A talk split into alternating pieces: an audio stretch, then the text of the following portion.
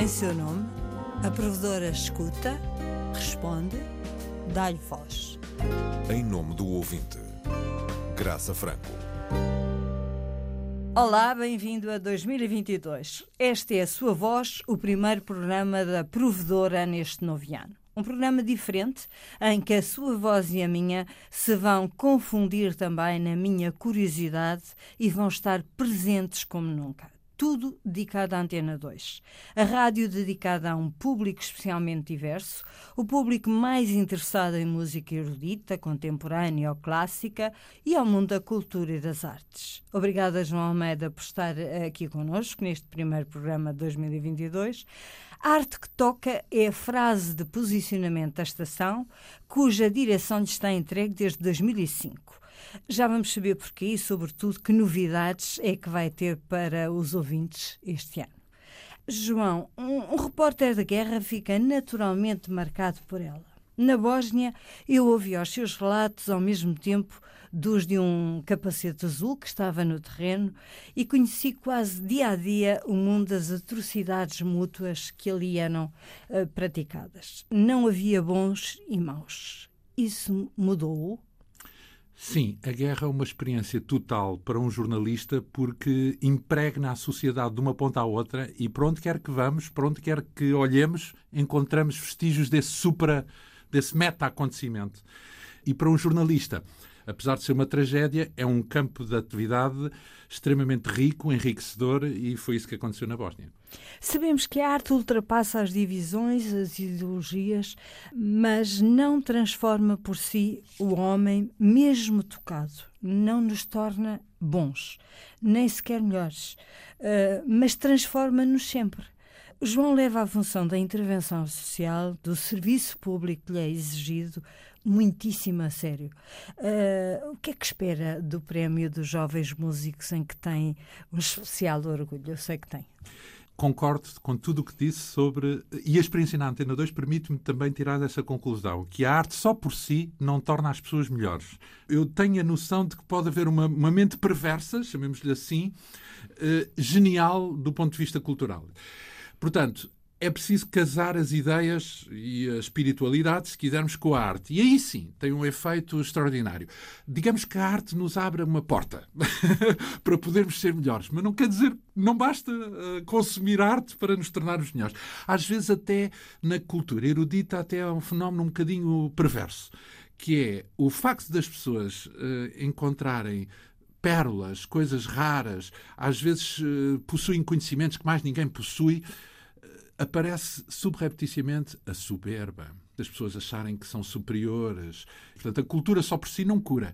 Mas, por isso, uh, o enfoque na Antena 2 falou aí na questão da juventude. Sim, eu procuro que essa cultura esteja na raiz do, do caminho que as pessoas fazem e não apenas quando chegam engravatadas à, à idade adulta, digamos assim. E por isso a antena tem essa diversidade também no sentido das idades. Gostava de saber se a Antena 2 faz mais serviço público em antena ou fora dela. Faz das duas formas e eu considero que as duas são muito importantes.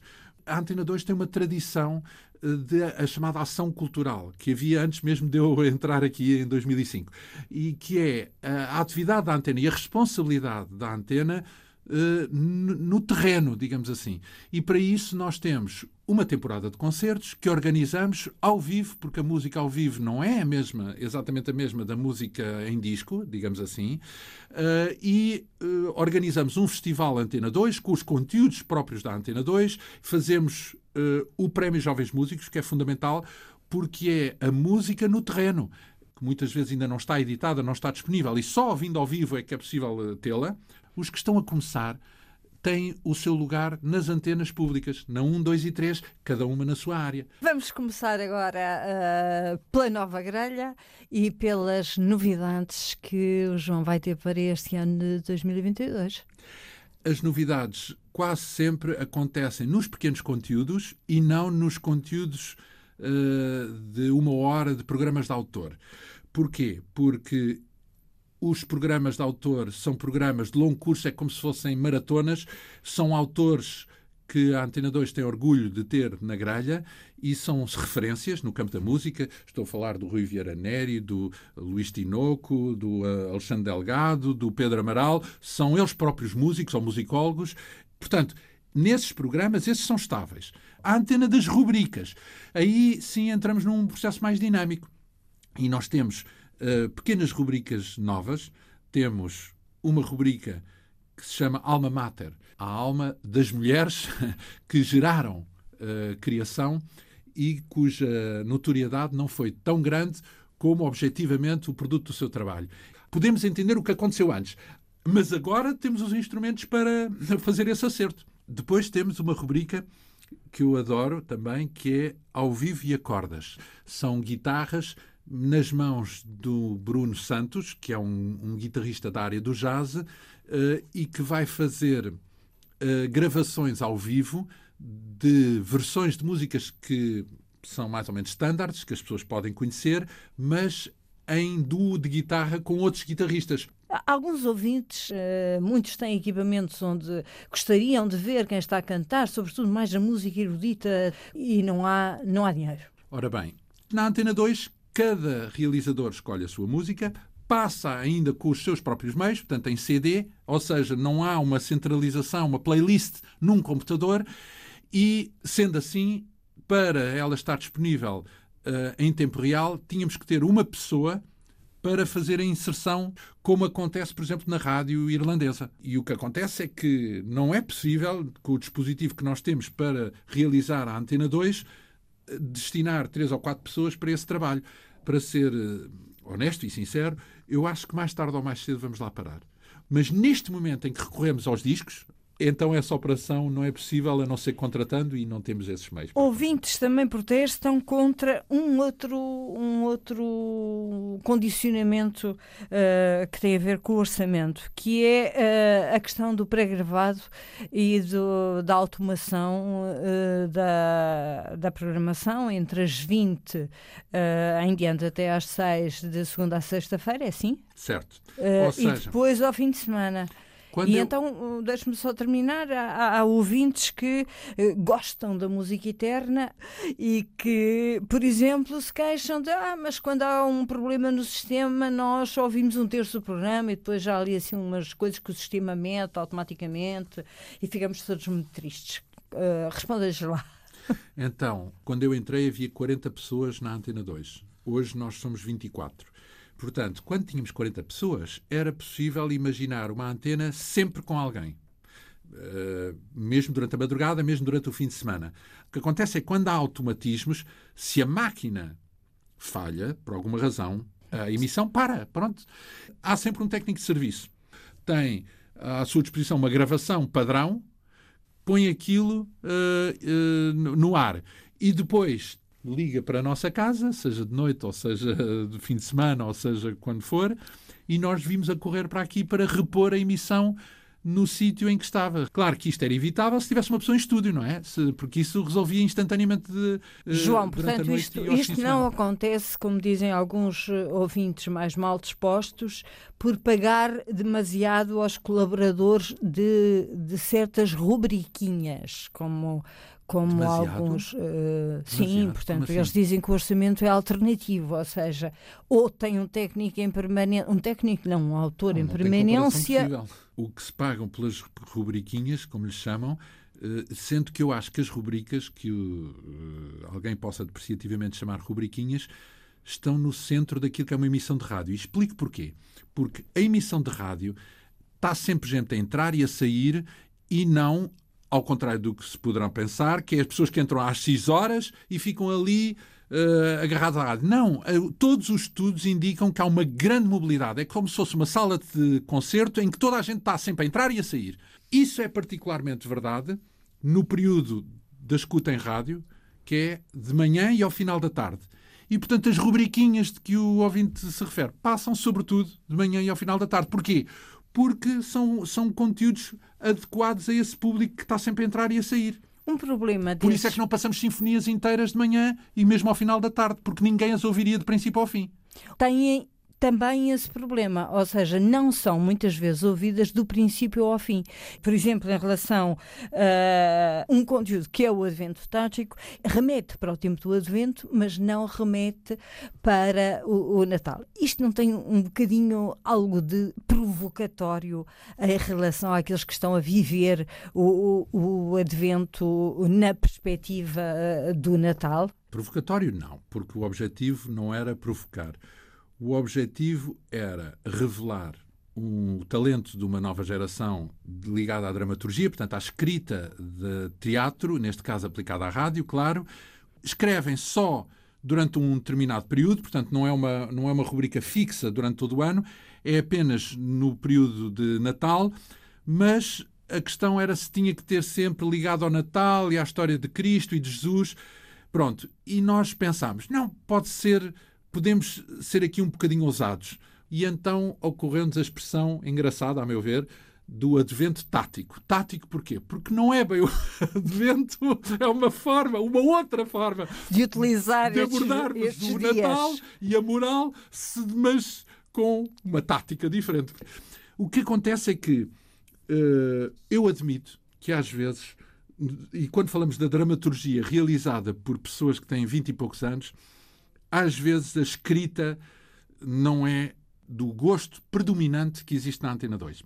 Eu tento sempre pensar que pelo menos uma parte gosta do auditório, porque não posso uh, cingir-me aos conteúdos que toda a gente gosta, porque isso então a diversidade desaparecia num instante. Porque há sempre pessoas que não gostam de jazz, há outras que não gostam de ópera, outras que não gostam de música contemporânea, outras. Pronto, e então iríamos eliminando cada vez que houvesse alguém que não gostava de qualquer coisa e, e a rádio. Nem, nem sei muito bem o que sobrava, porque era bem possível que chegássemos ao fim sem nada. E nesse sentido, eu acho que a Antena 2 deve chegar a territórios que não sejam aqueles mainstreams, digamos, Antena 2, e essas pequenas rubricas são momentos onde isso pode acontecer. E eu admito que às vezes pisa o risco. Eu vou dizer em relação ao advento tático, e acho que é importante dizer isto. De facto, houve, naquelas peças que estão primorosamente concebidas, houve algumas que usaram expressões que não são recomendáveis.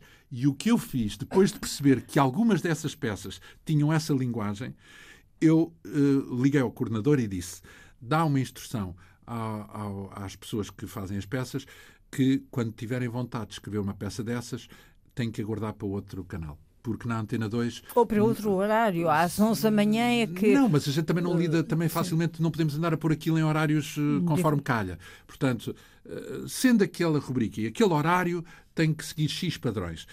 Aprovamos uma ideia de um autor genericamente, consideramos que tem conhecimento e talento para fazer um programa, mas depois não fazemos microgestão. Não vamos dizer, atenção que este, este programa X tem aqui uma palavra que, se nos dermos conta de que isso acontece, fazemos uma correção uh, genérica. Dizemos, atenção, que essa linguagem não é possível na Antena 2, mas não passamos todos os programas que vão para o ar por um crivo uh, milimétrico. Isso nem sequer é possível. Não haveria um diretor que pudesse não, estar a ouvir. Eu penso que em, em relação ao advento uh, tático, uh, aliás, a queixa não tem a ver com a linguagem, tem mais a ver com.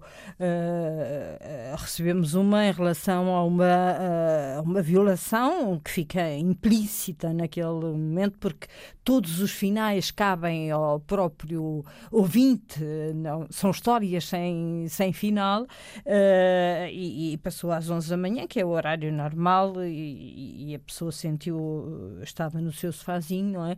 e, portanto, sentiu ali um murro no estômago, que a provedora compreendeu, embora a qualidade da rubrica é que garantiu que haja um murro no estômago, ou seja, foi exatamente por ser extraordinariamente bem feita que produziu aquele, uh, aquele efeito. Uh, mas não podendo, numa série, de facto, mudar o horário, a provedora apenas uh, recomenda aquilo que o João já, já, já faz.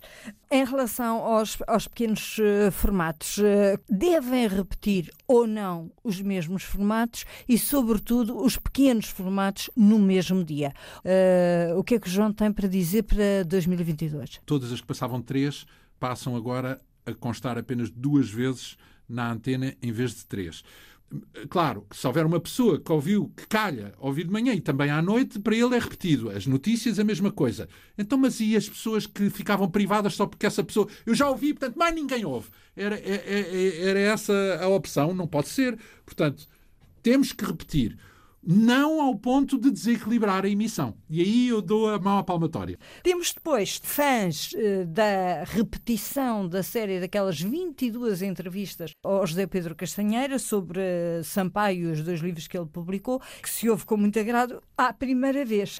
Aí o que é que aconselho ao ouvinte? Pronto, eu, eu acho que eu próprio tive dúvidas e quando passou a primeira vez a sequência, pensei que aquilo não voltaria a repetir. Aliás, as entrevistas repetem aquela não tinha nunca repetido.